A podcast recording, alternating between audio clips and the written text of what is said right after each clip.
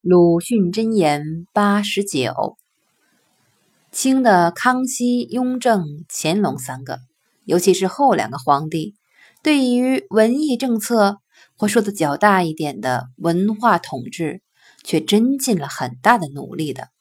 文字狱不过是消极的一方面，积极的一方面，则如钦定《四库全书》，与汉人的著作无不加以取舍。所取的书，凡有涉及金元之处者，又大抵加以修改，作为定本。此外，对于七经、二十四史、通鉴、文士的诗文、和尚的语录，也都不肯放过。不是鉴定，便是评选。文苑中实在没有不被蹂躏的处所了。